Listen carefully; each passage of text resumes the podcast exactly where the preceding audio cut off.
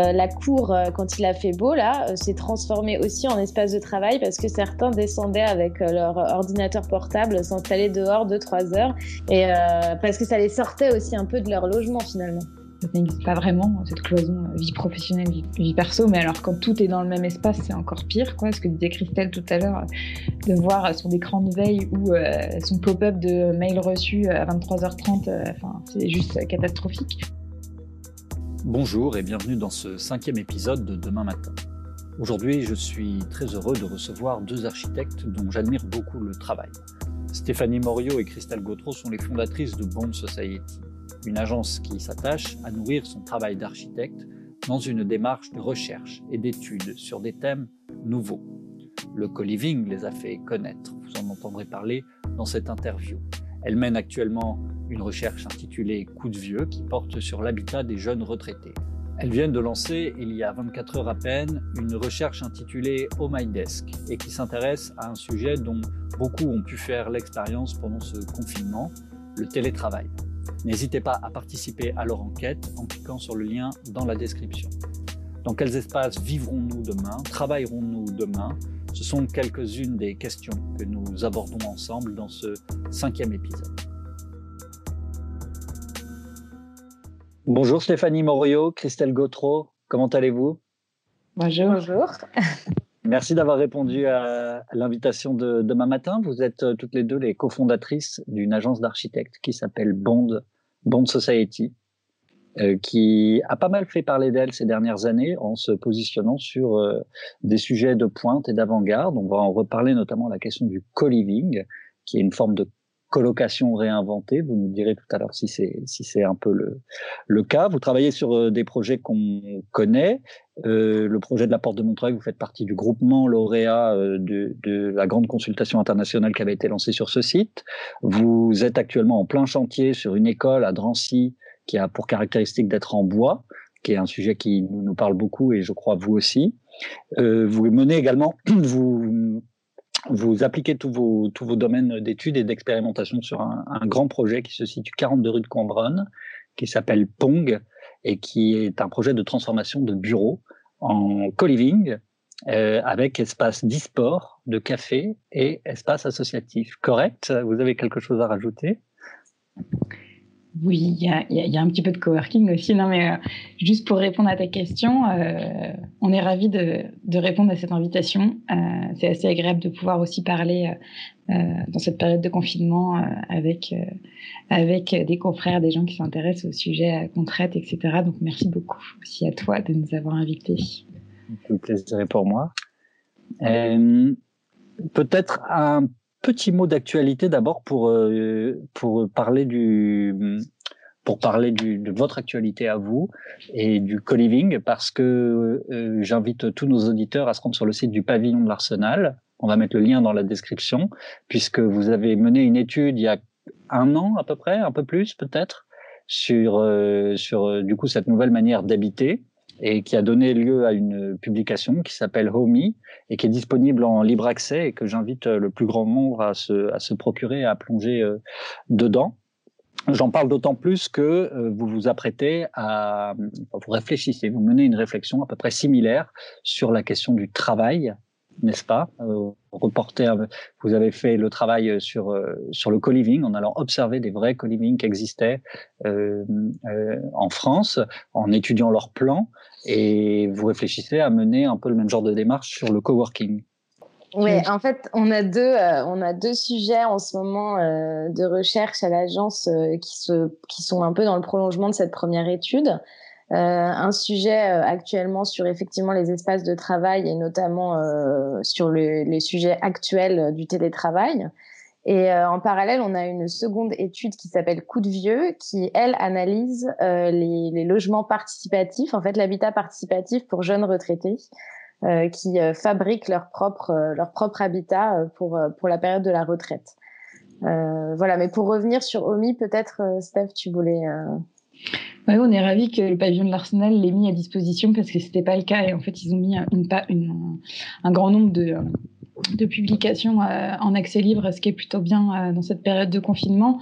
Euh, cette première étude, du coup, qu'on a menée, en fait, je crois que ça, on a commencé il y a presque quatre ans, je crois, maintenant. cette étude, elle a été publiée il y a un peu plus d'un an, effectivement.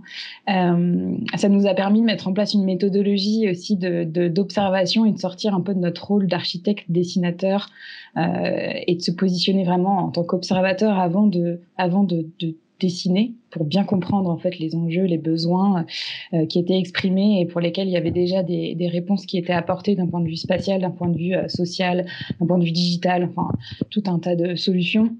Et puis cette étude qu'on est en train de construire aussi euh, sur le sur le télétravail, les espaces de travail, notamment l'adaptation de l'habitat à ces espaces de travail. on est assez contente, je pense, avec Christelle, parce que c'est aussi une initiative qui est enfin, qui a été énormément porté et qui est porté par notre équipe. Euh, parce qu'ils ont complètement envie de se saisir de ce sujet. Donc on est aussi hyper euh, fiers, je pense, de, de cette équipe euh, qui, euh, qui, qui se saisit et qui est complètement animée par ces sujets-là. Et, et c'est assez, c'est assez satisfaisant en fait. après quelques années d'exercice, je pense, au sein de la boîte, de cette battue pour cette question de la recherche, que l'équipe maintenant soit complètement moteur dans cette, dans cette démarche. Donc et par curiosité, c'est un sujet que vous aviez dans les tuyaux avant le confinement ou oui. c'est l'occasion fait le larron? Non, non, en fait, c'est un sujet qu'on défend euh, déjà depuis très longtemps et notamment, euh, donc, on a plusieurs opérations euh, aussi de logements collectifs familiaux un peu plus classiques à l'agence et que ce soit avec les bailleurs sociaux ou avec les promoteurs privés, on défend l'espace de travail au sein des appartements depuis très longtemps car finalement le télétravail se développe depuis plusieurs années maintenant. Euh, on avait un peu de mal à convaincre nos maîtrises d'ouvrage. Euh, en fait, on travaille surtout sur un espace qui, qui... à l'agence, on a aussi des architectes d'intérieur et designers. On est très très attachés à la question du mobilier. Et du coup, c'est plus, c'est aussi à travers cette échelle-là que euh, nous abordions ce, ce sujet. Mais euh, ça faisait pas vraiment l'unanimité. Et là, on voit depuis euh, bah, ces quelques semaines que euh, nos maîtres d'ouvrage euh, sont de plus en plus ouverts à cette question. Donc, c'est super pour nous parce que ce fameux meuble qui peut se transformer, cette alcôve qu'on développait, et selon les selon les, les projets, c'était pas forcément dessiné de la même manière. donc, c'était une exploration. Et aujourd'hui, on se rend compte que peut-être ça peut avoir une utilité réelle. voilà. Donc, c'est génial. Donc concrètement, c'est une alcôve qui se transforme, qui passe de quoi à quoi? Bah, L'idée, c'est qu'aujourd'hui, euh, si on parle vraiment, alors là, on est sorti du co-living, on est plutôt sur, euh, si on parle de l'habitat plus classique, familial, euh, il n'est pas forcément évident et euh, c'est vrai que les logements sont de plus en plus petits et puis ce sujet de l'accès au logement pour tous avec le prix au mètre carré, ça reste un, une, une, une, contrainte dans le dessin de, des appartements finalement. Et donc, l'idée qu'on avait trouvée, c'était plutôt de, de créer une zone, un espace plutôt alcôve qui pourrait accueillir et on réinvente finalement le secrétaire et le, le meuble qui se ferme et s'ouvre. Euh, on voulait euh, finalement euh, notre idée, c'est aussi de d'offrir un espace qui peut se fermer dans les moments personnels. C'est-à-dire que le problème et le sujet de travailler à la maison, c'est que finalement le, le job prend l'espace et et euh, s'étale un peu partout. On, on, a des dossiers dans, sur la table de la cuisine, on, on, en a un peu partout, ou même parfois c'est dans la chambre. Mais alors quand on va se coucher le soir, on voit sa pile de son ordinateur, euh, son écran de veille, etc. C'est très Et donc euh, on s'intéresse aussi à cette idée de pouvoir ouvrir et fermer, mmh. et puis euh, et puis que ça soit pas forcément coûteux parce que euh, toutes les familles aujourd'hui n'ont pas forcément les moyens euh, de, de, payer une pièce de, je sais pas, 6 mètres carrés ou 8 mètres carrés pour avoir un, un réel bureau. Non, c'est très clair. Je voudrais bien que vous nous disiez un petit mot de coup de vieux aussi, parce que hum, on l'avait pas spécifiquement ciblé là dans la conversation que qu'on s'apprête à avoir, mais ça fait quand même partie d'une part des tendances lourdes qui étaient de toute manière là euh, de, de, de, papy boom tout simplement, euh, qui prend aujourd'hui une nouvelle euh, teinte hein, avec euh, la question des la question des EHPAD, des EHPAD, la question de, de vieillir chez soi, de la solitude. Euh, vous nous en dites, vous avez quelques petites conclusions à nous livrer? Alors, on est en plein dans l'exploration en ce moment et dans les. Euh, donc, c'est exactement comme pour Romy. Euh, on travaille sur euh, un. C'est une exploration, donc on, est vraiment dans l'observation. Donc, on est parti à la recherche de 16 lieux qui existent en France. Cette fois-ci, on est on est resté sur le sujet sur le territoire français. Et et ce qui est assez intéressant, c'est que déjà ces projets sont longs à à, être montés parce que c'est compliqué finalement de de se réunir. Parfois, il y a 16 foyers qui, euh, qui décident de vivre ensemble pour les 20 prochaines années. Euh, on sent que dans tous les projets, en tout cas les premières euh, pré-conclusions qu'on peut avoir, il y a une volonté aussi écologique qui est très très forte de la part des habitants, c'est-à-dire que il y a, y a, ce sujet du social, donc habiter ensemble, partager, s'entraider, mais euh, ils ont aussi euh, la plupart euh, une, un réel engagement sur la question environnementale et notamment dans, le, dans la réalisation des projets d'architecture. Donc c'est intéressant parce que finalement on, se rend compte que ces deux sujets qu'on porte à l'agence, l'usage et la transition écologique et voilà, on espère pouvoir publier cette étude dans les mois à venir. bon là c'est un petit peu avec avec le confinement on peut moins se déplacer donc ça ralentit un peu les choses mais mais, mais c'est une des solutions effectivement pour euh, le bien vieillir euh, et, et, surtout aussi euh, euh, il y a ces sujets de la de la solitude et de rompre en fait la solitude euh, dans la vieillesse. C'est un sujet nous qui nous intéresse beaucoup aussi. Stéphanie, tu voulais dire un mot?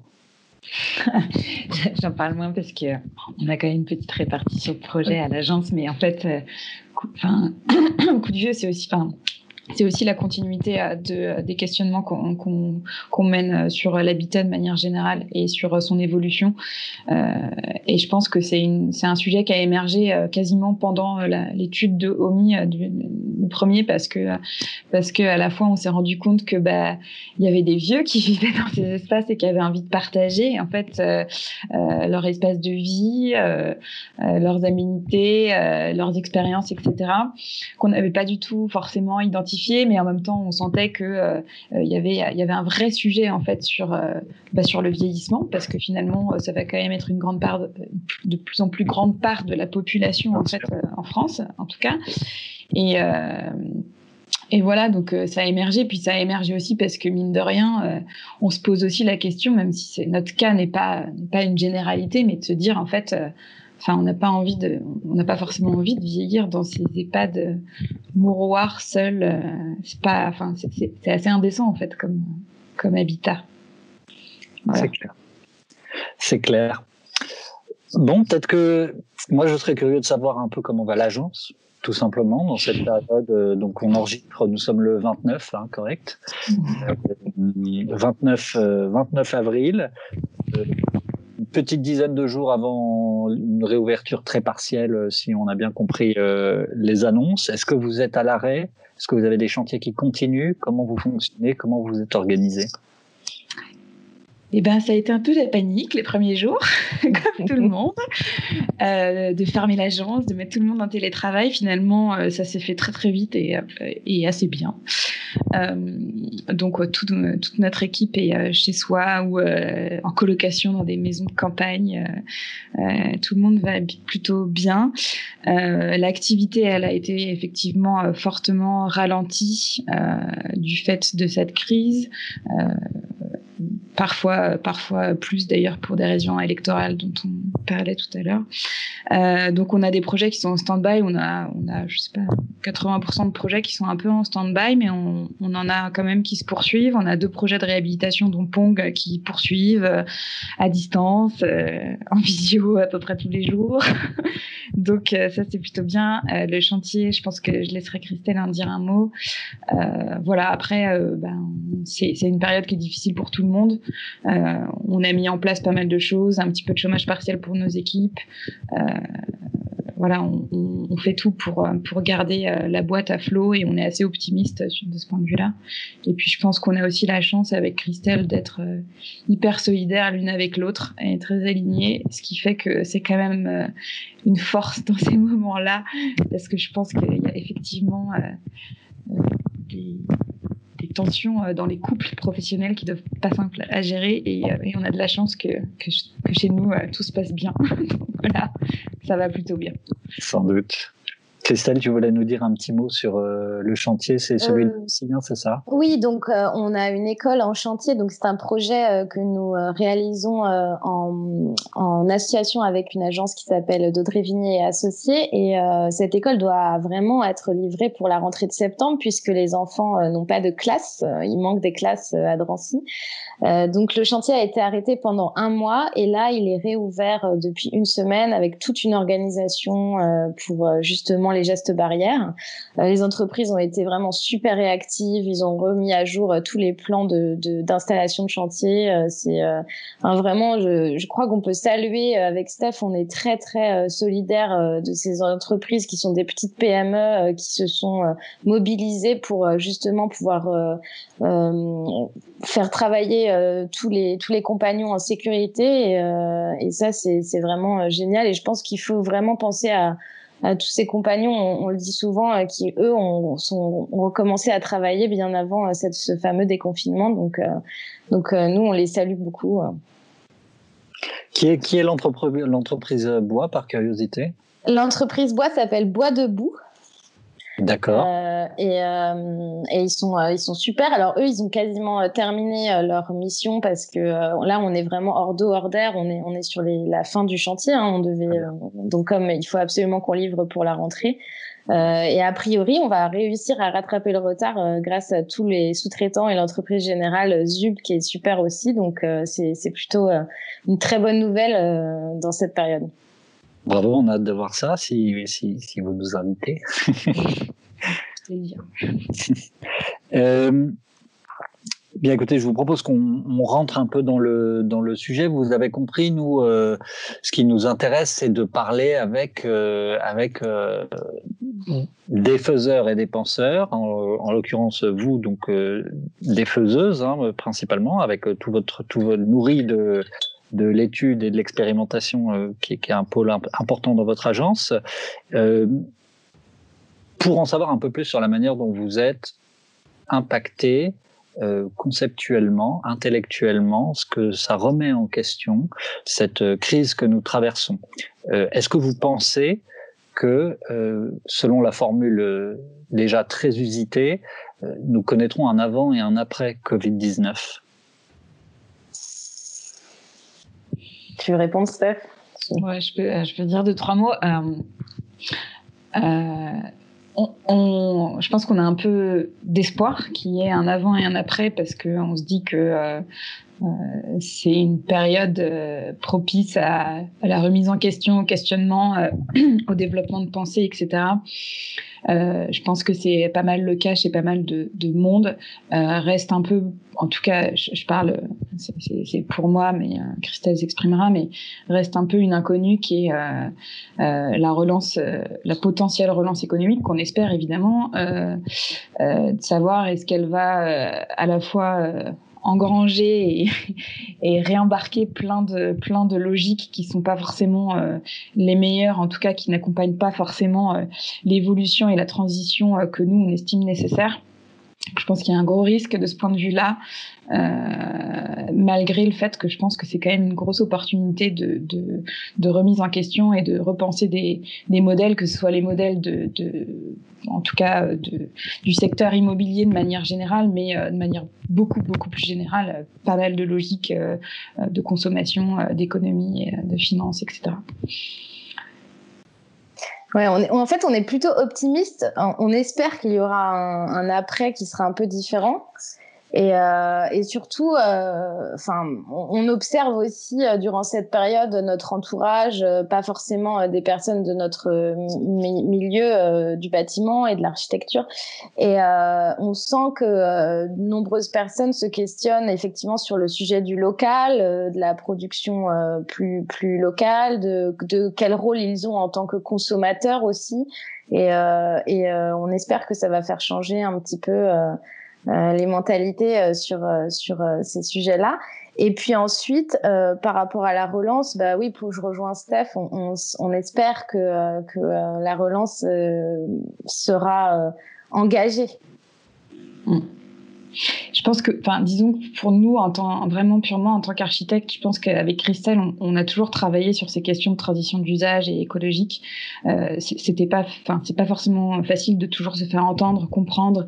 Euh, et je, enfin, je, me dis, j'ose, enfin, on ose croire que euh, que euh, cette crise, malgré tous les drames que ça provoque, euh, aura au moins le mérite de pouvoir faire entendre de manière un peu plus large ces ces discours, ces ambitions qui sont pas liées que à l'archi, mais en tout cas pour nous, de pouvoir avoir, disons, plus de poids dans dans les dans les solutions qu'on essaie de, de mettre en place.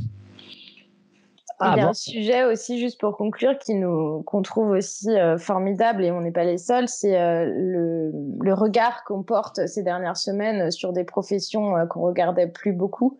On parlait des compagnons du chantier tout à l'heure, mais il y a toutes les autres professions qui, qui n'ont pas arrêté de travailler pendant le confinement et ça, c'est quand même génial, pas seulement en tant qu'architecte, en tant que être citoyen, quoi. On se dit que ça, ça, c'est ça, ça j'espère qu'on va pas l'oublier, quoi. Et avant de rentrer plus spécifiquement dans les questions euh, archi, si on reste à un niveau plus, plus macro, plus XXL, euh, on, a évoqué ensemble la possibilité de, euh, de d'exode rural à l'envers, donc d'exode urbain, faudrait-il dire.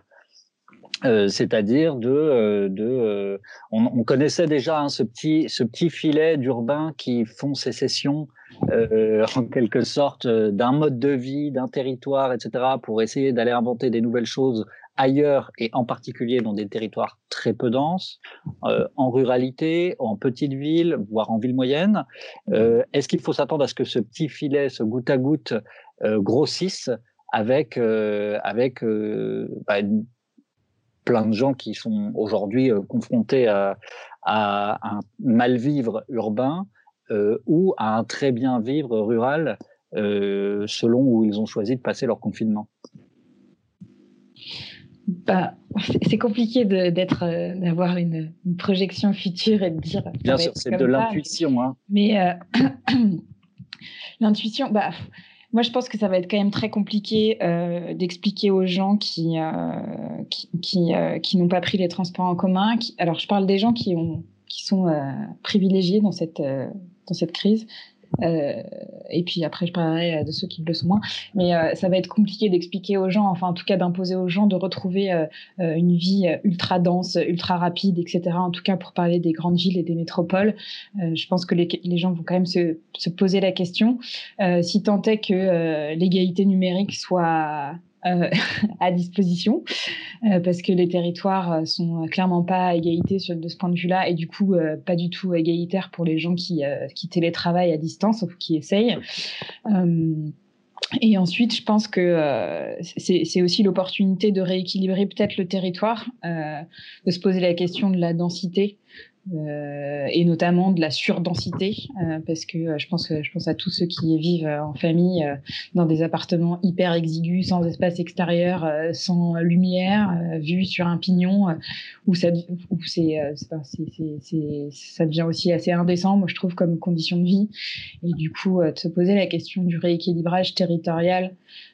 et pourquoi est-ce qu'on vivrait les uns sur les autres alors qu'on peut bosser à peu près partout pour certains métiers, pas pour tous évidemment.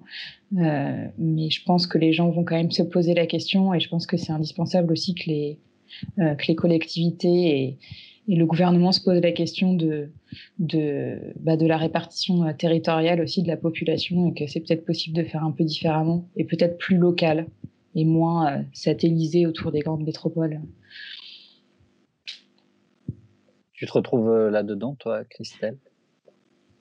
Euh, oui, complètement. Alors, c'est vrai que c'est un sujet parce que on peut pas, euh, on peut pas imaginer qu'en cinq ans, par exemple, un exode euh, urbain. Euh, aujourd'hui, il y a, je sais pas, 11 millions d'habitants en région parisienne, Île-de-France. mais, mais déjà, un, on, se posait la question par rapport à la relation au travail, parce que souvent, finalement, les gens habitent là où ils trouvent du travail. Et aujourd'hui, c'est vrai que euh, on voit mal un, manager ou un, patron de petite boîte dire euh, ah non non, on peut pas mettre en place le télétravail, c'est hyper compliqué.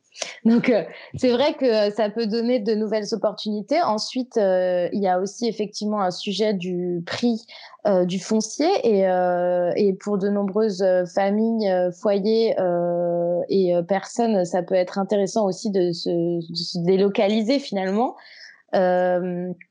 Euh, les mobilités, c'est vrai qu'on en parle aussi parce que dans la densité, il y a la question aussi de la densité sur euh, et dans les transports en commun et, euh, et sur la voirie et du coup ça peut être intéressant. Mais nous, on se dit pas forcément que ça va être révolutionnaire et que du jour au lendemain, euh, tout le monde va se réétaler sur le territoire, mais effectivement, il y a un, y a un mouvement et, euh, et le fait d'avoir vécu euh, quasiment deux mois, peut-être pour certains dans d'autres dans, conditions, ça peut révéler, révéler de nouvelles envies. Encore une fois, là, on parle des personnes qui auraient les moyens de le faire aussi et finalement, euh, c'est aussi pour ça que ce qui est intéressant et Steph l'a soulevé, c'est ce sujet aussi d'espace extérieur dans le logement, c'est qu'on va pas pouvoir, tout le monde ne va pas pouvoir euh, forcément améliorer euh, ses conditions en, en, déménageant dans un dans un autre lieu. Euh, et du coup, euh, la question va se poser aussi d'améliorer le, à l'échelle du logement, euh, peu importe où on le construit finalement, de lui donner les qualités qui permettent bah, peut-être un jour d'avoir encore un autre confinement, on ne sait pas. Et, mm. En tout cas, qui même au quotidien améliore en fait l'habitat. Non, puis il faudrait pas non plus que ça aboutisse à un surétalement urbain dans, sur les territoires qui sont pas denses, où ce serait catastrophique d'un point de vue environnemental. donc, mais je pense que ça va quand même faire évoluer les choses. Enfin, j'espère. Un peu. Ben oui, non, mais parce que ça nous renvoie à une espèce de. un débat euh, hyper classique et fondamental euh, en urbain qui est celui de l'œuf et la poule entre l'emploi et l'habitat. Est-ce que les gens viennent habiter près de leur lieu de travail ou est-ce que euh, l'emploi se développe là où les gens vivent? Euh, on sait que c'est plutôt la première option hein, après des années de des décennies de des décennies de recherche sur la question. Euh, N'empêche qu'effectivement la question du télétravail, euh, mm. si l'emploi n'est plus territorialisé en quelque sorte, ça rebat un peu les cartes, ça rebat les cartes du, du de la localisation et du, du, des choix de des choix de chacun en fait sur où aller vivre mais en tout cas pour les services, parce que ça marche pas du tout pour l'industrie. Et, euh, et, euh, et, et, en plus, en parallèle, on est en même temps, en même temps. C'est pour ça que tout est compliqué. Enfin, tout est, c'est, tout est lié. Euh, on dit aussi ah oui, mais alors essayons de relocaliser l'industrie. Donc en parallèle, il faut aussi prendre en compte ce sujet. On, on peut pas forcément télétravailler dans tous les métiers. Donc mm.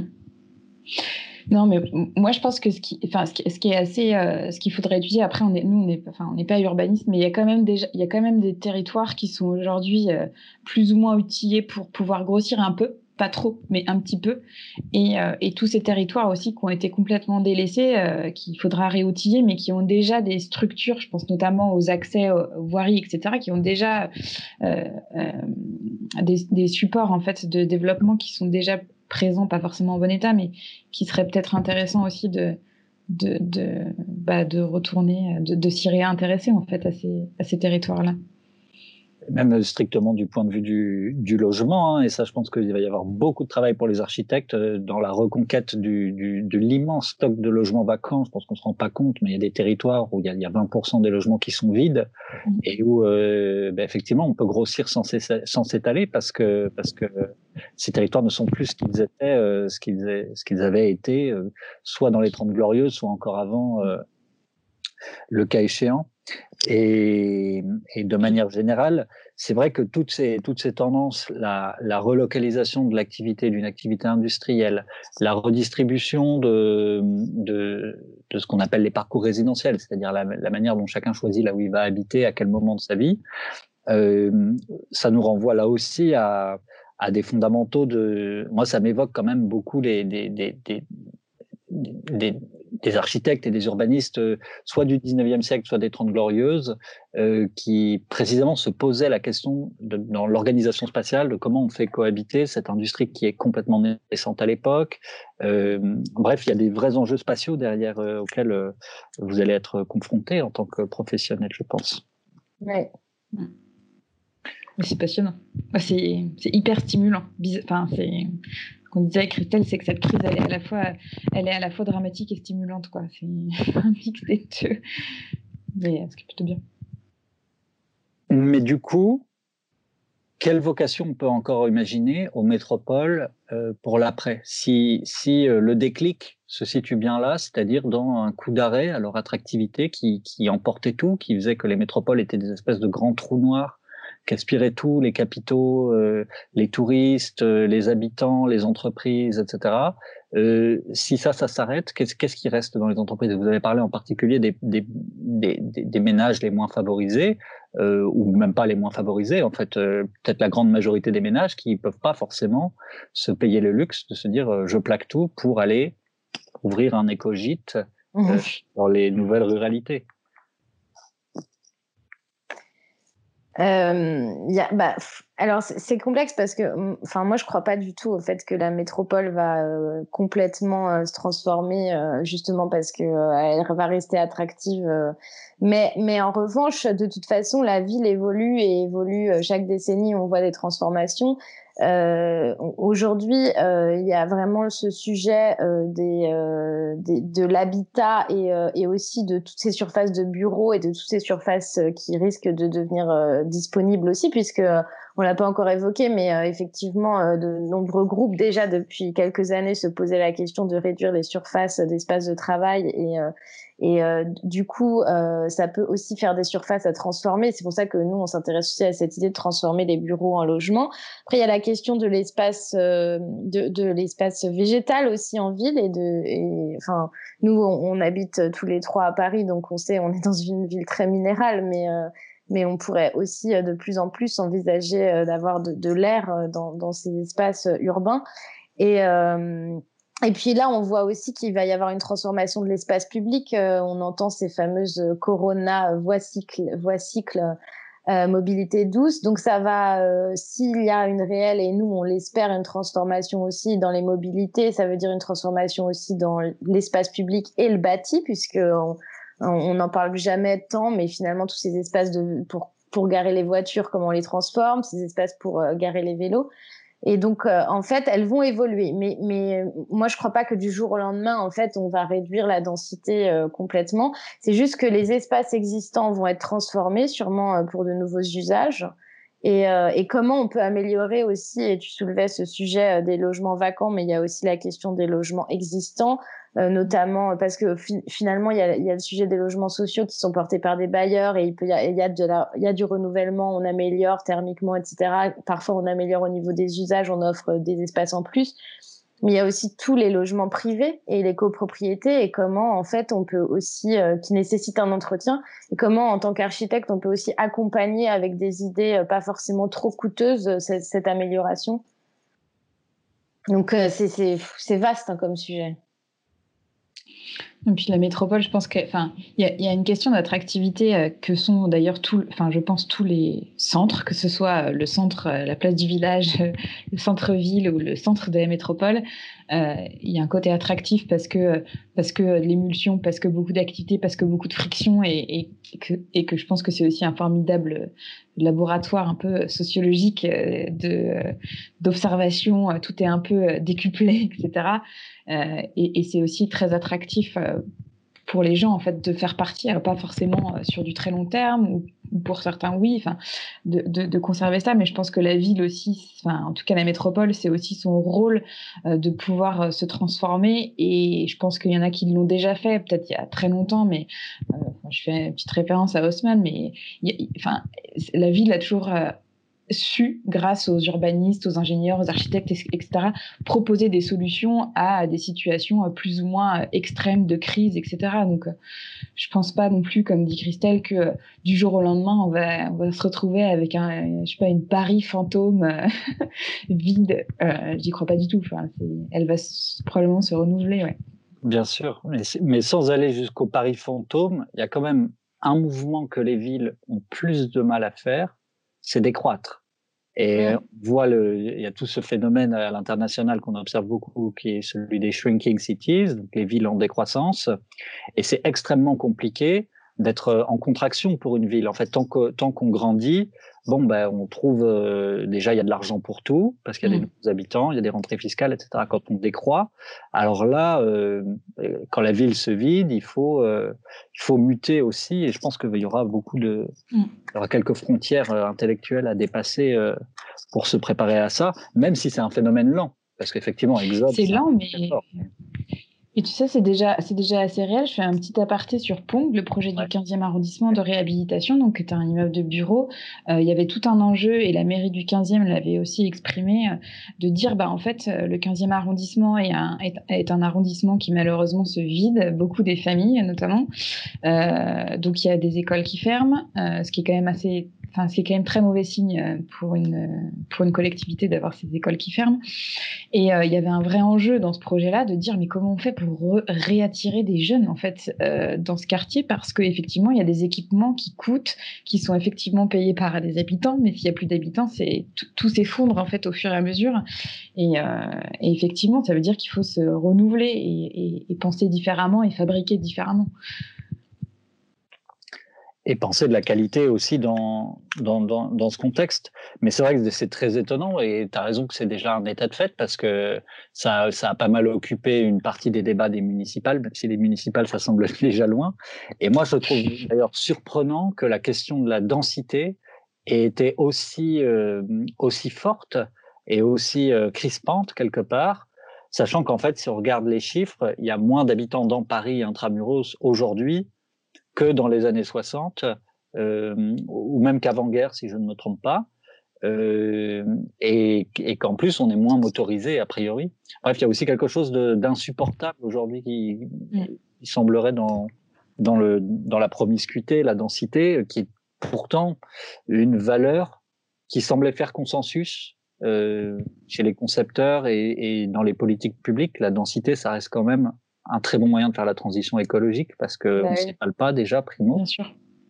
Mais après, la densité, enfin, je suis désolée, je rebondis puisque c'est un sujet qui me passionne, mais la densité, elle est, euh, elle est aussi, alors, enfin, en tout cas, l'appréhension de la densité, elle est aussi très relative à chaque, à chaque personne, euh, est beaucoup liée à l'espace et, euh, on parle, enfin, Paris est quand même très très dense d'un point de vue bâti et espace libre sans parler de, personnes qui y habitent, mais en tout cas de plein et de vide, c'est quand même très très dense.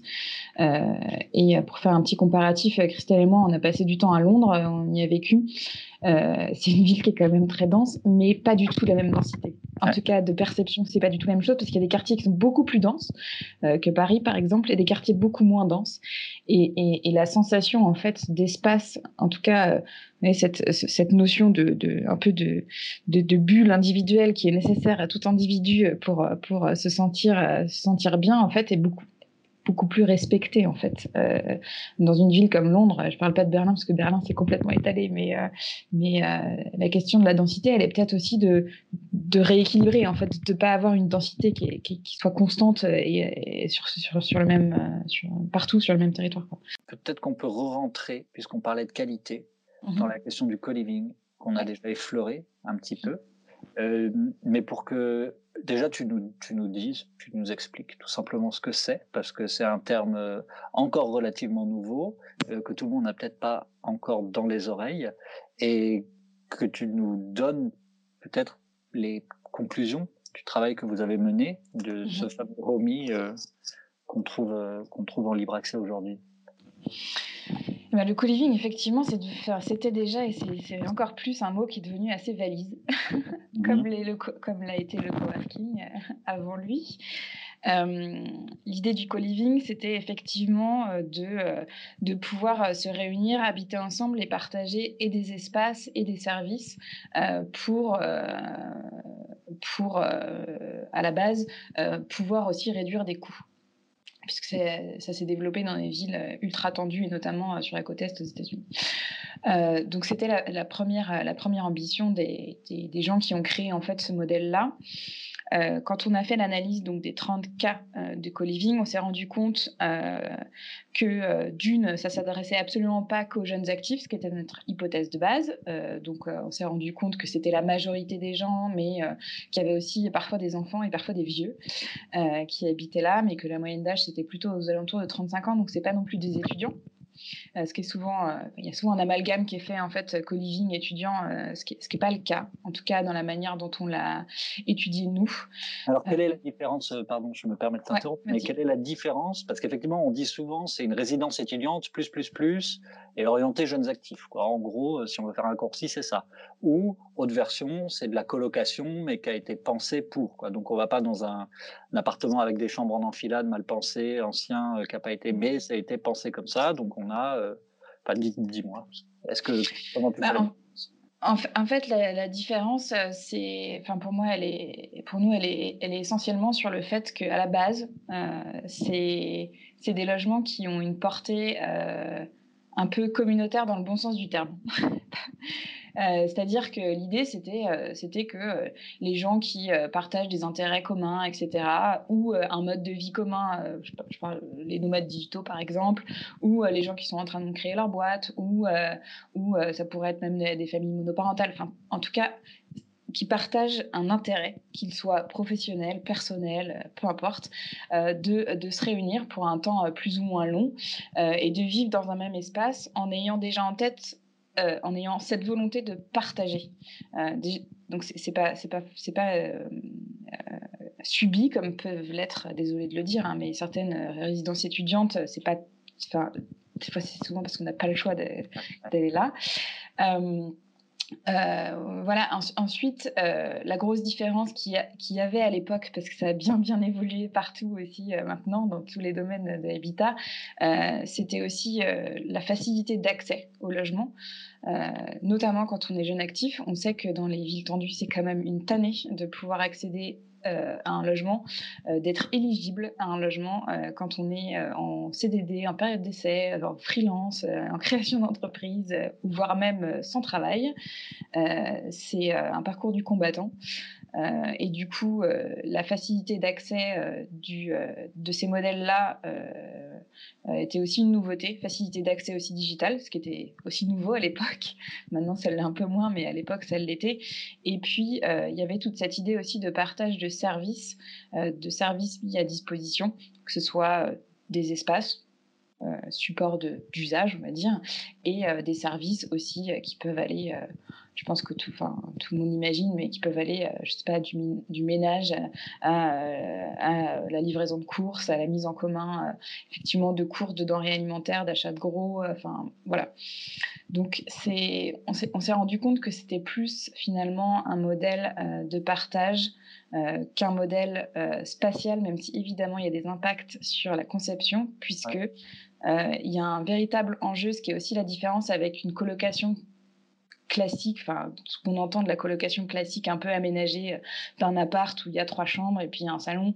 Et puis bon voilà on vit soit avec euh, ses amis soit avec des gens qu'on a rencontrés parce qu'on a été sur euh, je sais pas quelle page Facebook pour trouver une coloc etc mais il y a, une vraie importance dans la gradation du partagé à l'intime qui est hyper importante et qui correspond aussi à l'attente de, de, des jeunes actifs, c'est-à-dire qu'ils n'ont pas, forcément envie euh, que euh, le colloque puisse débarquer à n'importe quel moment dans sa chambre, etc. Donc il y a vraiment un noyau intime euh, qui est vraiment préservé, hyper important.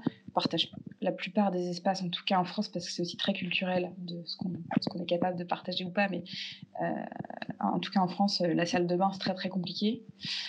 Donc d'avoir sa propre salle de bain, surtout quand on est en colocation, ou on vient co-living avec des gens qu'on ne connaît pas, on n'a pas forcément envie de partager son intimité. mais pour autant, de manière assez graduelle, on va partager euh, son salon et sa cuisine avec euh, une dizaine de personnes, et puis ensuite peut-être un espace, euh, quelques espaces plus exceptionnels qu'on pourrait de toute façon pas avoir dans, son, dans sa chambre de bonne. à Paris par exemple. donc c'est toute l'importance de la gradation presque du public finalement à l'intime. Ce qui nous a vachement, ce qui nous a beaucoup influencé aussi sur sur la manière de concevoir des logements classiques, même si on avait déjà ces intuitions-là de, travailler sur cette gradation de transition. Euh, comment est-ce qu'on passe de quasiment de la rue à son lit, quoi. parce que même, même sans aller jusqu'au co-living, euh, on peut avoir des espaces partagés, ça se fait de plus en plus dans ce qui sort de neuf, et en particulier quand les architectes sont talentueux. on peut avoir des espaces partagés, mutualisés, euh, et donc retrouver cette gradation. Euh. Bien sûr. Bien sûr, je dis juste un mot je et je, laisse Christelle parler. On s'est aussi rendu compte dans cette étude, parce que ça nous a quand même permis d'analyser un paquet d'espaces communs, de comment, euh, de comment est-ce qu'ils étaient positionnés euh, dans l'immeuble ou dans l'espace, etc. Euh, on a aussi interrogé pas mal d'habitants et, d'opérateurs de ces lieux-là. ça nous a aussi permis, dans les opérations de logement, et je vais passer, la parole à Christelle, de comprendre quels étaient les, positionnements les plus euh, pertinents et stratégiques d'espaces communs pour que ce soit véritablement des espaces communs pratiqués. Mmh, mmh, mmh.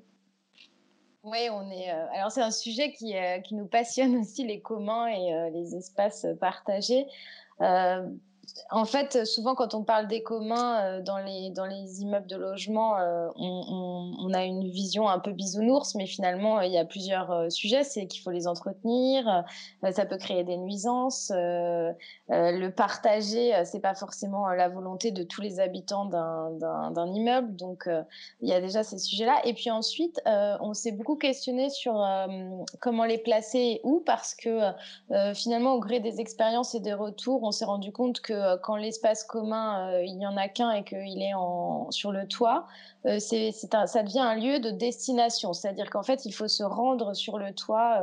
donc, donc c'est pas forcément sur le parcours justement entre la rue et, l'espace intime du, logement.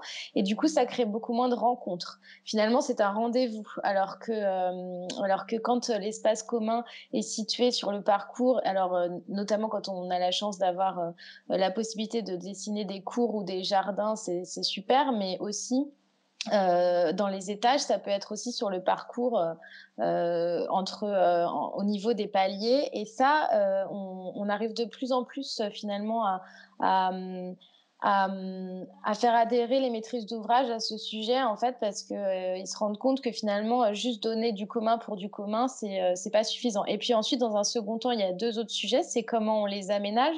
C'est-à-dire qu'en fait on a envie finalement de créer des espaces capables dans lesquels les futurs habitants pourront au gré de leurs envies et de leurs désirs aménager en fonction euh, de leur euh, de l'usage souhaité et à la fois euh, créer des espaces complètement vides à la réception d'un bâtiment neuf par exemple c'est pas forcément la solution parce que le vide c'est pas forcément évident à s'approprier donc en réalité c'est bien aussi de on, essaye hein, de, de, faire adhérer aussi les maîtres d'ouvrage en disant il faut quand même donner un peu de mobilier, quelque, un, élan en fait. Et le troisième sujet qui, quand on peut, est formidable, c'est quand en plus de ça, on a des associations ou des euh, ou vraiment des personnes qui vont générer euh, de l'activité pour euh, la première ou la deuxième année de vie dans un dans un immeuble et créer des des, des occasions de rencontre aussi. Mais enfin ça c'est c'est on, on, y arrive parfois mais c'est pas dans tous les cas. Mais du coup, ça, c'est super aussi parce que c'est pas les communs pour les communs. Ah ouais, j'ai dessiné un espace commun, c'est bon quoi, c'est mmh. fait. Et j'allais vous poser une question bête et méchante, hein, mais à travers OMI, vous avez certainement rencontré des gens heureux, oui, non, et des gens malheureux, oui, non, et pourquoi? Qu'est-ce qui rend les gens heureux et les gens malheureux dans le, dans le co-living? Parce que je pense qu'on connaît encore assez peu de monde, mine de rien, qui a fait l'expérience de, ce, de cette nouvelle manière d'habiter. Hmm. Euh, en fait, on...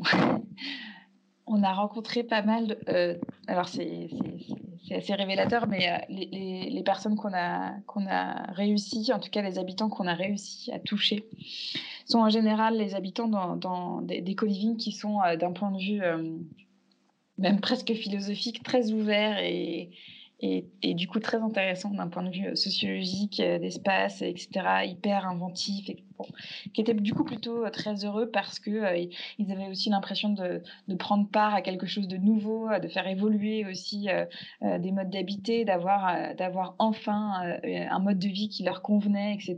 Donc voilà, et, et, on a rencontré assez peu de gens pas contents parce que les portes ne se sont pas ouvertes. Simplement. Simplement. Euh, euh, je pense, euh, je, leur casse du sucre sur le dos, ils vont, ils vont m'en vouloir, mais c'est pas très grave.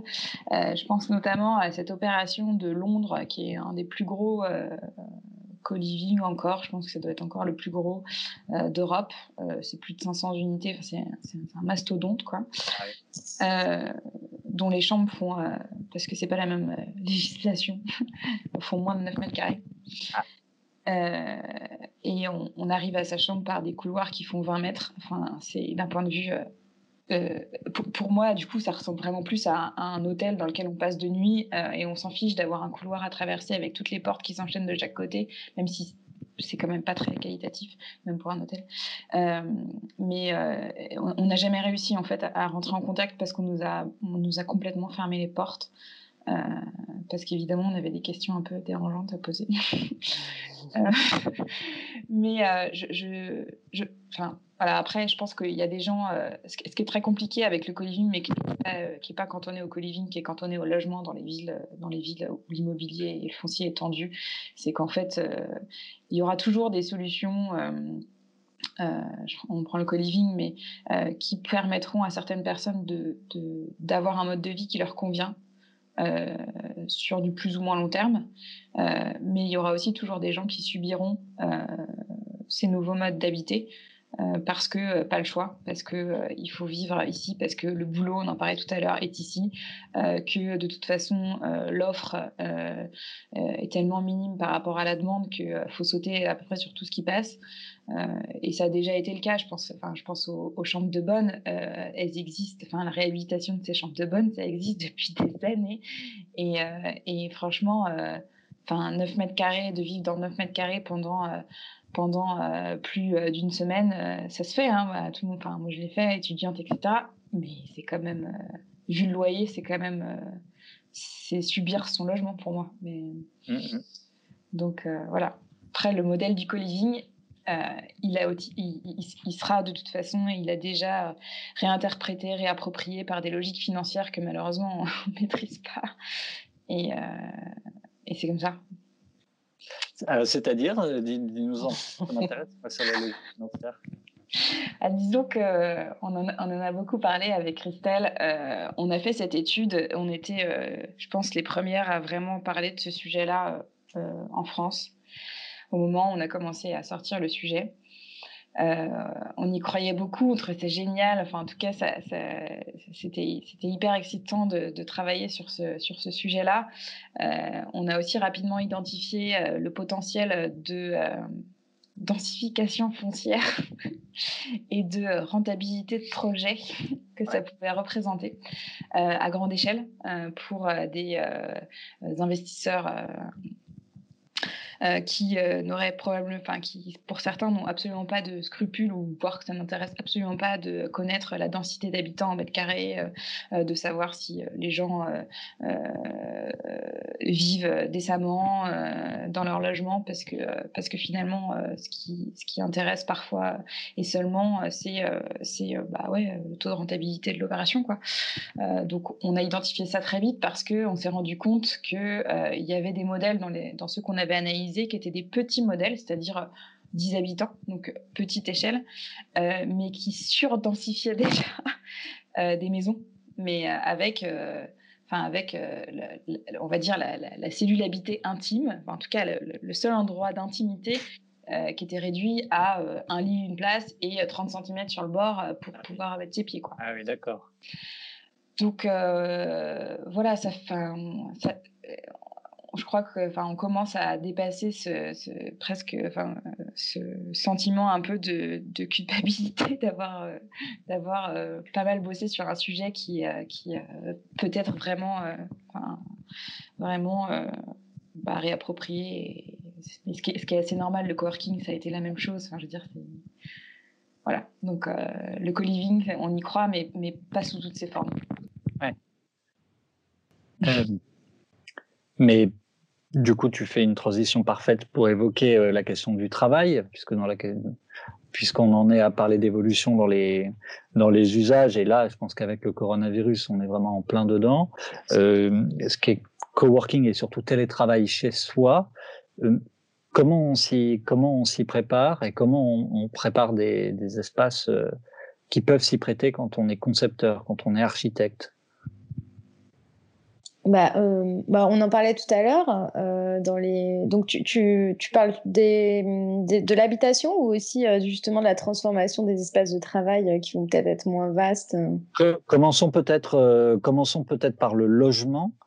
travailler dans son propre logement et, et, et pour évoquer des solutions concrètes spatiales architecturales, on a évoqué tout à l'heure l'alcove, vous en avez peut-être d'autres, mais le cas échéant aussi, moi j'aimerais qu'on dise un mot sur, sur la manière dont ça se finance tout ça parce que ça peut être des frais. je sais que, c'est, euh, que vous avez ce sujet en tête. ouais. Bah vas-y, Steph, je te laisse répondre. C'est un sujet qui est. Euh, en fait, effectivement, on peut pas transformer. Euh, on peut pas transformer sans, sans que les entreprises suivent, quoi. C'est ça. Hein hmm. bah, de toute façon, le, le, sujet pour nous, il est simple. C'est le, enfin, il faut plus d'espace à un moment donné, on peut effectivement euh, euh, euh, super bien penser les aménagements, etc. Mais la plupart du temps, de toute façon, dans l'habitat et dans le logement, quand on livre un bâtiment, il n'y a, pas, a pas de mobilier. Donc finalement, de penser potentiellement un mobilier qui pourrait s'adapter, etc., ça reste complètement... ça reste une belle idée sur le papier, mais en fait, il y, a quand même peu de promoteurs qui financent le mobilier intérieur des opérations. en tout cas, on n'en connaît, connaît, pas. Donc le sujet, il est effectivement de d'offrir de la place en plus. Après, les gens se l'approprient euh, comme ils veulent, mais en tout cas de, de créer les conditions du possible télétravail dans, dans, une, dans une situation confortable. Donc la situation confortable, euh, c'est aussi l'objet de la recherche qu'on est en train de faire en ce moment pour euh, comprendre un petit peu comment les gens se sont organisés, ce qui, ce qui va, ce qui va pas, ce qui fonctionne, ce qui fonctionne pas, etc., pour pouvoir avoir des réponses qui soient pertinentes. Mais le sujet du financement, en fait, euh, il est enfin, c'est un peu le nerf de la guerre de toute façon de, tous les sujets un peu euh, d'usage et d'adaptation d'usage, puisque de toute façon, on enfin, de notre point de vue, ça ne marchera pas de dire aux gens, bah, t'as qu'à te payer 10 mètres carrés en plus.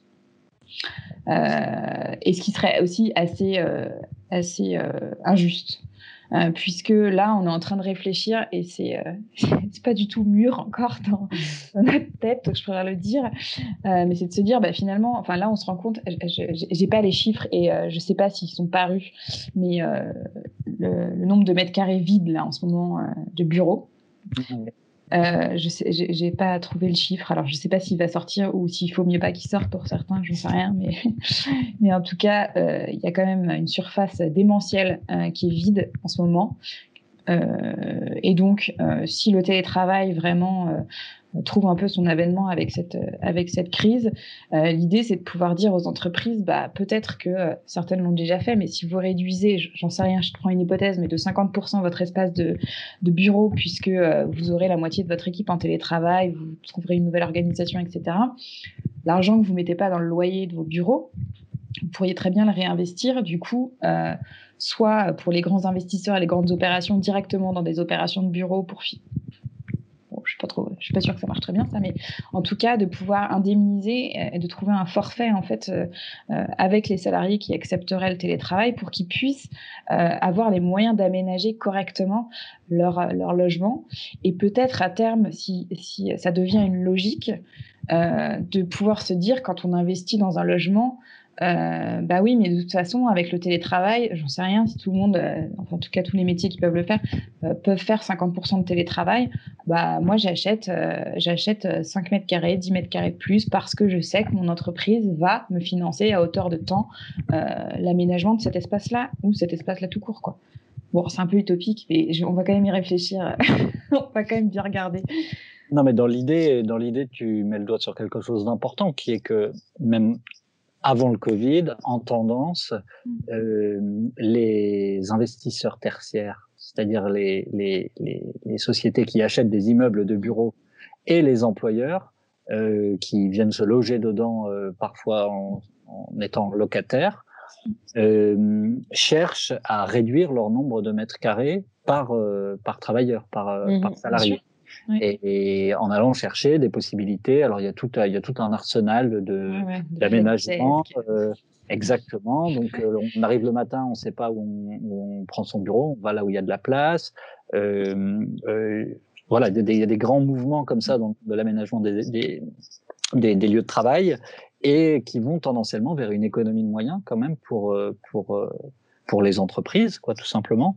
Mhm. Et donc moi, je vois très bien hein, la justice qui aurait à dire, euh, puisque tout ça est renvoyé vers euh, vers le salarié, euh, qui a une dépense malgré tout qui est là. Oui. Il faut bien que quelqu'un la porte, quoi.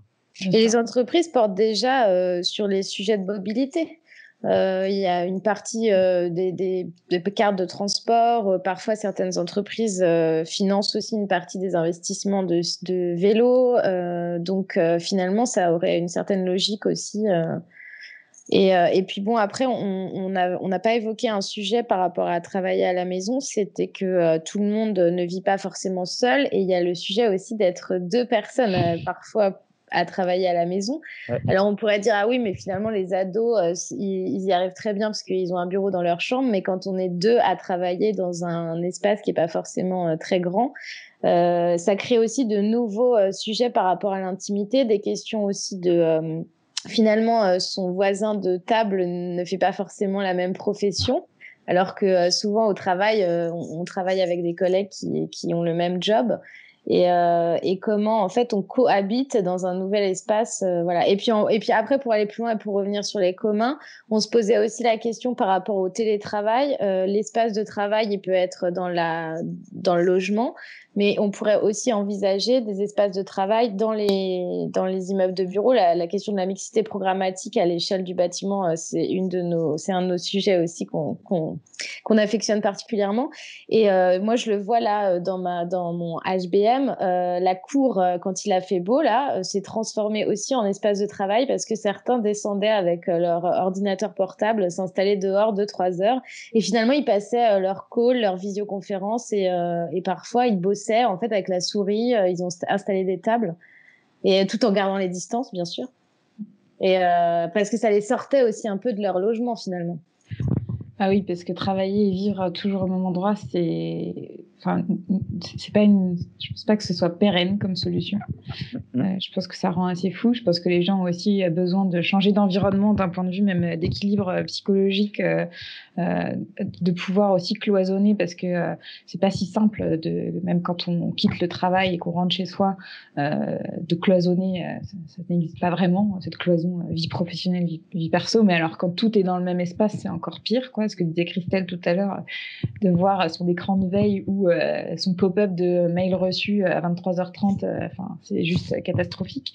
Euh, et puis, je pense qu'il y a aussi une question de, même si les mobilités peuvent évoluer, mais il y a aussi une question de, on a quand même tous besoin de faire un peu d'activité physique et, en réalité, le, trajet travail, maison, appart, enfin en tout cas logement, reste quand même assez important. Enfin, je pense que c'est aussi là qu'on que, que, rencontre des gens, c'est aussi là qu'on découvre des choses, c'est aussi à ce moment-là qu'on fait des courses, qu'on consomme. Enfin, voilà, je pense que ça reste quand même assez important. Après, euh, peut-être que ça peut se faire dans des espaces euh, qui sont euh, plus proches de son, enfin, en tout cas des espaces de travail en commun qui soient dans le quartier. je pense qu'il y a plein de choses à inventer sur les espaces de travail et de télétravail en fait. Il y en a déjà plein en réalité des tiers-lieux qui proposent ce genre de, Bien sûr. C'est ce que j'allais dire. Ce qui met beaucoup d'eau à votre moulin, c'est qu'il y a dix ans, on voyait pas du tout ce qu'aujourd'hui on voit dans toutes les grandes villes et même dans les villes moyennes de plus en plus, c'est-à-dire des enseignes euh, nationales maintenant qui font du, du, du tiers-lieu télétravail à l'heure. Hein, donc on les connaît, Anticafé, Bzi, il y en a 5-6 comme ça qui, qui, se partagent le marché. Et on voit bien que, hors coronavirus évidemment, euh, bah déjà c'est un coût aussi du coup pour pour les télétravailleurs. Donc euh, que, que ce soit euh, que ce soit chez soi ou qu'on l'externalise dans un tiers lieu, de toute manière, c'est un coût. Donc, ça tend à dire que c'est pas mal de le, de le, de le mutualiser, par exemple à l'échelle d'une résidence, si on a 30, 50 ou 100 logements. Euh, et puis aussi que et puis aussi euh, tout ce que tu disais euh, à l'instant quoi que on a besoin de changer d'air quand on travaille que s'il y a des petits services sur le côté ben, c'est tant mieux que et c'est un argument marketing qui a été largement mis en avant par ces boîtes-là, que c'est aussi top de pouvoir travailler avec des gens qui n'ont rien à voir avec euh, ce qu'on fait, mais être dans un lieu où il y a euh, euh des graphistes, des informaticiens, euh, des chercheurs, des étudiants qui peuvent chercher un job, etc. Ça peut aussi créer plein de choses du point de vue de, de l'activité économique. Bref, euh, moi je suis assez, je suis assez convaincu et je pense surtout qu'il faut pas, euh, il faut pas avoir euh, honte de pousser ces sujets-là du financement parce que parce que ils seront aussi critiques et essentiels sur la transition écologique on en parle assez peu, mais la réduction du nombre de mètres carrés par, par travailleur, c'est aussi un impératif environnemental. Et on voit qu'aujourd'hui, une bonne partie des économies d'énergie qu'on fait, là, quand on se félicite en disant que le coronavirus a permis de, faire baisser les émissions de CO2, c'est notamment lié au fait que les grands sièges sociaux sont, sont, sont fermés, tout simplement. Complètement, complètement. Mais euh, je pense qu'on va, on va creuser cette question euh, euh, parce qu'on connaît un peu les, ratios de toute façon de mètres carrés par personne dans les bureaux, mais vraiment de se poser cette question de comment on peut faire et est-ce que ça coûte, est-ce que du coup ça pourrait dégager comme indemnité potentielle, je sais pas, par mois, par an, par salarié, ça peut être assez intéressant. C'est assez facile à faire en fait, de faire ça tout à l'heure. tu t'es trouvé une, euh, tu t'es trouvé une pour euh, les derniers jours de confinement. oh, tu sais, bizarrement, on est assez débordé en réalité. C'est vrai.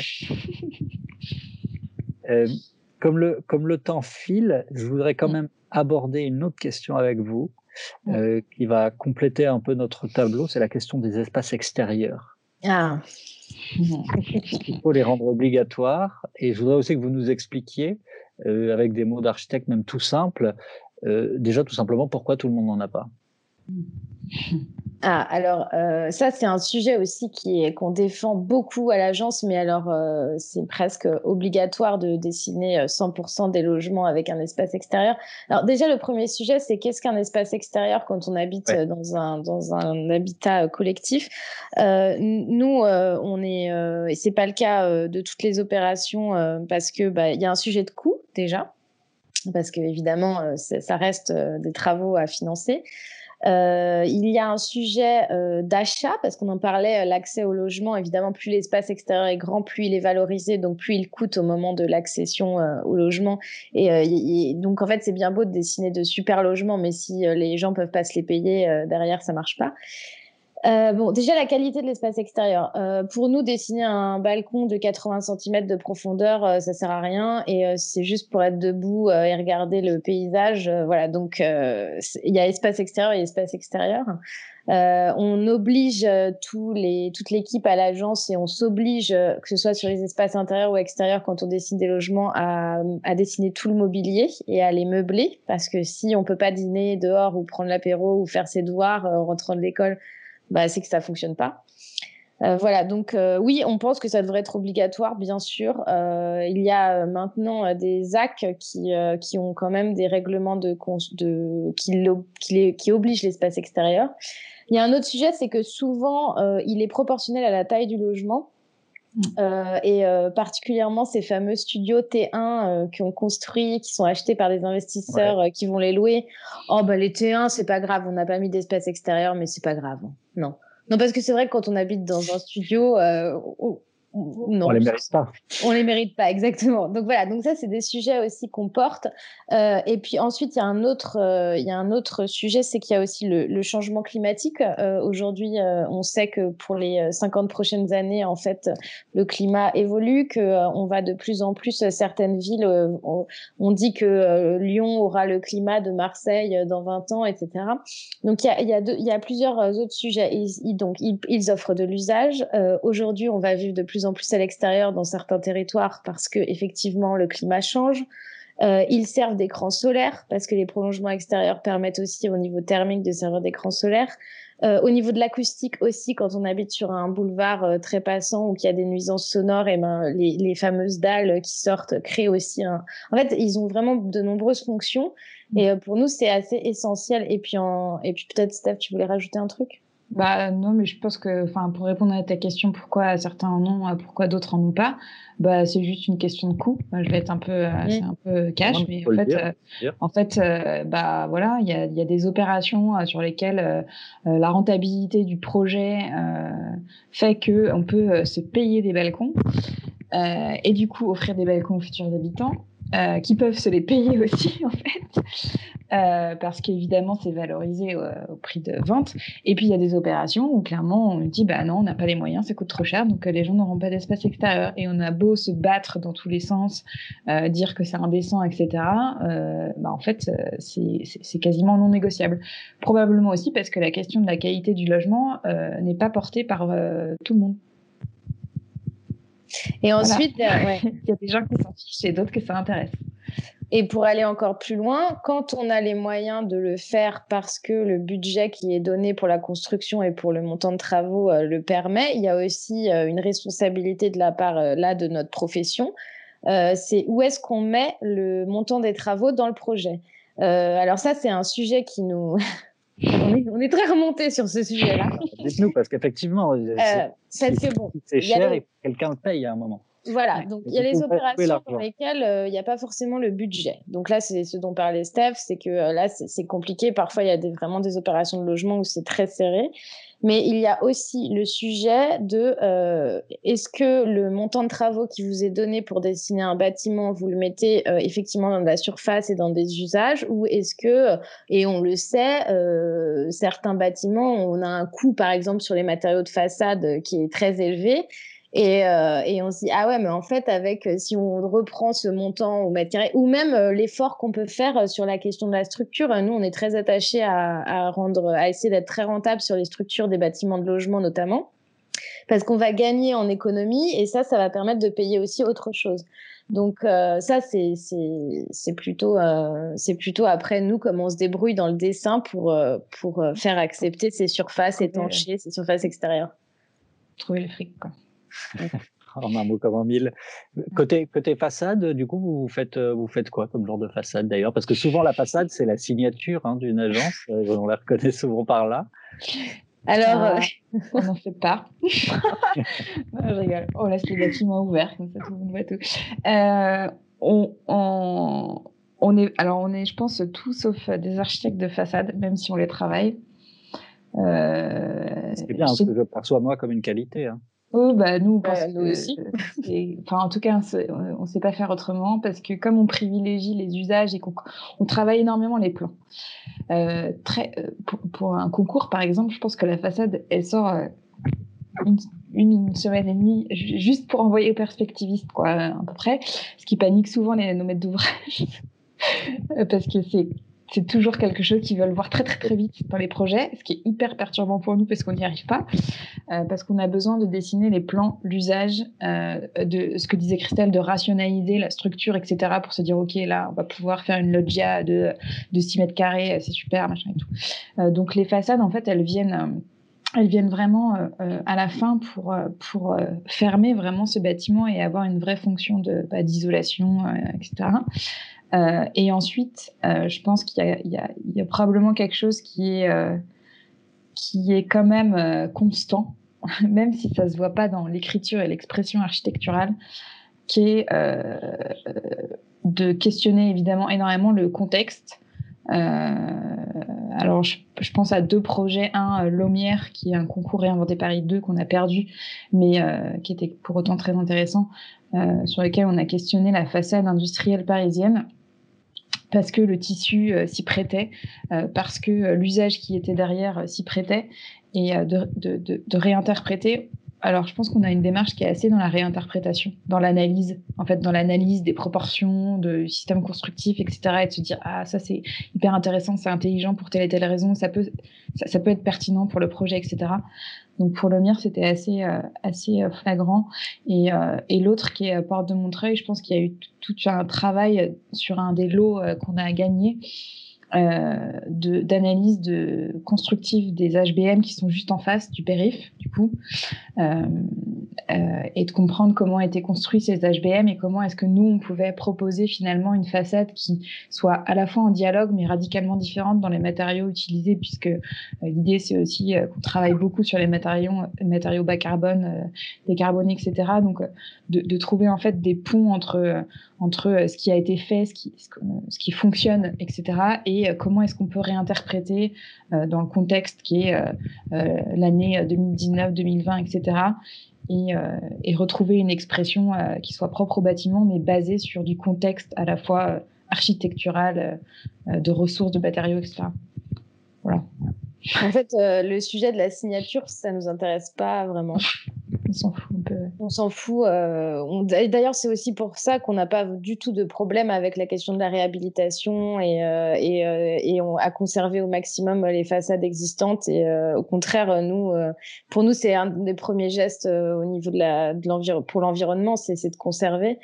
Euh, voilà, pour nous, elle résulte de euh, et du contexte, comme l'a dit Steph, et de l'usage. Et, euh, et puis aussi, c'est vrai qu'on apprend à dessiner des façades avec des matériaux qui s'accrochent sur du bois, des structures bois. C'est pas pareil que sur du béton, etc.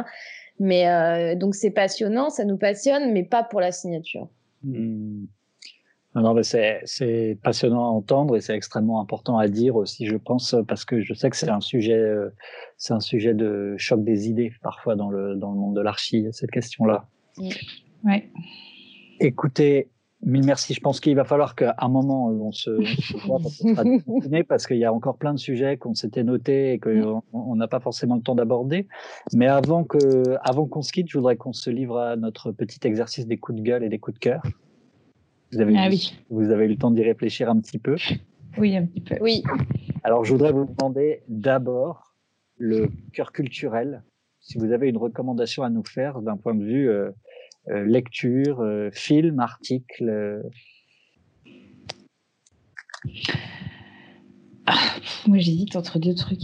Mais tu peux dire. Euh, bon, moi, j'ai, euh, culturel. En fait, c'est plus euh, une artiste que j'adore et qui, je trouve, met du soleil en ce moment dans mon quotidien, qui s'appelle Malika Favre. On la suit pas mal à l'agence, que j'adore. À chaque fois que je la vois sur Instagram, ses posts, je trouve, j'ai l'impression de prendre genre 10 heures de soleil. Là, c'est hyper agréable. D'un point de vue graphique, je trouve ça magnifique. les couleurs sont assez dingues aussi. Voilà, c'est mon petit. Euh, et puis pour le livre, c'est plus engagé. Eh, vas-y. le livre, je pense que c'est le livre que je vais relire à peu près euh, tous les deux ans, je pense, euh, que j'ai mis beaucoup de temps à lire, qui s'appelle King Kong Theory. Je ah, classique. Voilà. Et attends, je me, suis, je me suis quand même noté une phrase parce que je trouve ça assez, assez pas, pas mal dans le contexte, mais où elle dit Je suis contente de moi, comme ça, plus désirante que désirable. Je trouve ça pas la mal. en gros. Mmh. Ouais, c'est pas mal. Et du coup, pour ajouter quelques sujets, euh, pour les films, alors euh, pour les, le sujet engagé, euh, les films de Colin Serrault, et notamment, je pense, à La Belle Verte. Ouais, il t'est arrivé une chose terrible On a touché à ton rétroviseur. Mais, mais, mais, monsieur, à qui vous monsieur Il y a les arbres au-dessus de toi, avec les feuilles qui bougent dans le vent. Tu les as déjà regardés, les arbres? Il y a ta femme qui est belle et qui perd sa jeunesse à cuisiner des champignons à la crème pendant que tu la coquefies. Tu l'as regardée une seule fois, ta femme. Et euh, pour des couleurs, euh, Wes Anderson. Et, euh, et, sinon, pour les bouquins, et eh ben, y a, moi, je, viens juste de le commencer, mais je suis en train de lire Repenser la pauvreté d'Esther Duflo. Et, et voilà.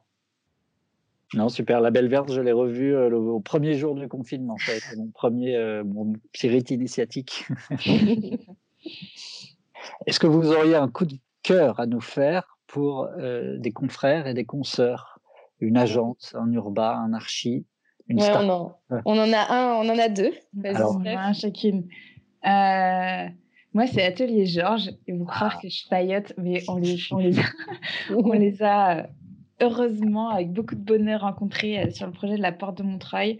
Et, et je trouve que c'est c'est pas une agence d'archi, en fait, c'est une espèce de plateforme comme ça, multiforme, euh, d'idées euh, qui sont passionnants et, et passionnés. Et, euh, ouais. Alors, on parle avec Mathieu Delorme de l'atelier Georges, je pense, la semaine prochaine ou ah, la suivante. Et, euh, et, ben on voulait aussi parler d'une autre génération, mais de Philippe Madec, euh, parce que ça fait 30 ans qu'il travaille sur euh, les sujets de euh, la transition euh, écologique, euh, sur le bas carbone, sur les matériaux locaux. Et, et, voilà, donc il y a tout un panel de projets à étudier, à observer. En ce moment, j'essaye de regarder un de temps en temps, d'explorer, et on pense que c'est un bel exemple de parcours sur 30 années. Non, c'est clair, c'est admirable. Alors, euh, pour remettre dans le contexte, hein, pour ceux qui ne connaissent pas, qui ne suivent pas forcément l'actualité euh, du monde des archives, Philippe Madec, il a lancé il y a un an ou deux ans un manifeste qui s'appelle euh, Manifeste pour une frugalité heureuse, si je ne me trompe pas. Et donc j'ai regardé, j'ai regardé il y a quelques jours. en fait, c'est assez impressionnant, c'est que ça commence à brasser beaucoup, beaucoup de monde. Hum, les architectes en France, je crois qu'il y a 30 000 architectes, quelque chose comme ça, ou 30 000 agences, je ne sais plus. Et savoir qu'il y a plusieurs centaines d'agences, euh, dont beaucoup d'agences euh, connues, prestigieuses, établies, qui ont signé un manifeste assez engagé effectivement sur l'emploi des matériaux biosourcés, sur tout ce qui tout ce qui rentre dans le périmètre de la frugalité. C'est c'est assez encourageant. Je suis d'accord avec toi, Christelle. Alors, maintenant, je voudrais vous demander un coup de cœur pour un lieu qui soit un petit lieu, un petit recoin euh, de chez vous ou de chez quelqu'un d'autre, ou au contraire un très grand lieu, une mégalopole, une montagne, un paysage, ou tout ce qu'il y a entre les deux, une rue, un port, un musée, un château. Quel endroit vous voudriez nous faire découvrir? Moi, c'est un tout petit lieu, mais qui donne sur un très grand lieu. Je pense que c'est pour ça que je l'aime beaucoup. Ça n'a absolument pas de nom euh, parce que euh, c'est euh, chez moi en Bretagne, au bord d'un sentier côtier dans la petite ville de l'Armor-Baden. Je vais pas dire exactement où parce que j'ai pas envie qu'il y ait trop de monde qui vienne. mais c'est des anciennes petites baraques. mais je pense que, je sais pas, à tout casser, il y en a deux, elles doivent faire 5 mètres carrés chacune, quoi. des petites baraques en pierre qui étaient des baraques d'ostréiculteurs pour, pour ranger un peu le matos pendant la période non travaillé et qui donne sur, euh, sur l'ouverture du golfe du Morbihan sur l'océan. C'est un endroit très apaisant, très inspirant et qui change tout le temps. Le paysage change tout le temps et je pense que c'est pour ça que j'aime beaucoup cet endroit. Tu as des petites photos à nous envoyer sans nous donner la localisation GPS euh, j'ai pas le droit d'y aller, c'est à plus d'un kilomètre, mais je dois avoir ça dans mon téléphone. Attends, dans ces archives, évidemment, on t'appelle pas à enfreindre les règles. Hein. Ouais, c'est possible que j'ai ça. Et toi, Christelle? Alors moi, le lieu qui m'inspire, euh, bah, il m'inspirait déjà avant, mais alors encore plus aujourd'hui, euh, c'est mon HBM. Euh, donc bon, déjà avec Steph, on, aime beaucoup les HBM. Et moi, j'ai la chance d'habiter dans ah. un dans un bâtiment qui a été construit en 1917, tout en briques, dans le 20e arrondissement. Dans quel coin du 20e, du coup? Euh, c'est vers la place Edith Piaf. Donc ah, euh, voilà. Et, euh, et du coup, c'est assez formidable parce que il s'est donc il y a cette grande cour pavée qui est un peu le, foyer et, j'ai la chance d'habiter avec plein de gens. Il y a 80 appartements et, et, la plupart sont, sont, vraiment super. Donc on passe des moments merveilleux depuis le début du confinement. On en passait déjà avant. Euh, il y a une solidarité et puis euh, c'est génial parce que du coup là depuis euh, un mois et demi j'ai l'occasion de mieux comprendre le quotidien de chacun, chacune des, familles, des foyers, des personnes qui habitent ici. Et donc voilà, donc je m'y sens très bien. C'est comme quoi on, peut avec la densité être très heureux. Super magnifique. Bon, Stéphanie Morio, Christelle Gautreau, un immense merci. Vraiment, c'était super intéressant et je le redis, mais il faudra qu'on, si vous l'acceptez, qu'on continue ces échanges euh, quand, euh, quand on redémarrera notre activité. On vous invitera dans, dans nos studios à Montreuil. Vous y croiserez votre agence coup de cœur, a priori. Avec plaisir. Avec plaisir. Et je vous souhaite une excellente fin de confinement. Je vous dis à très bientôt. merci Hugo. À bientôt. merci beaucoup.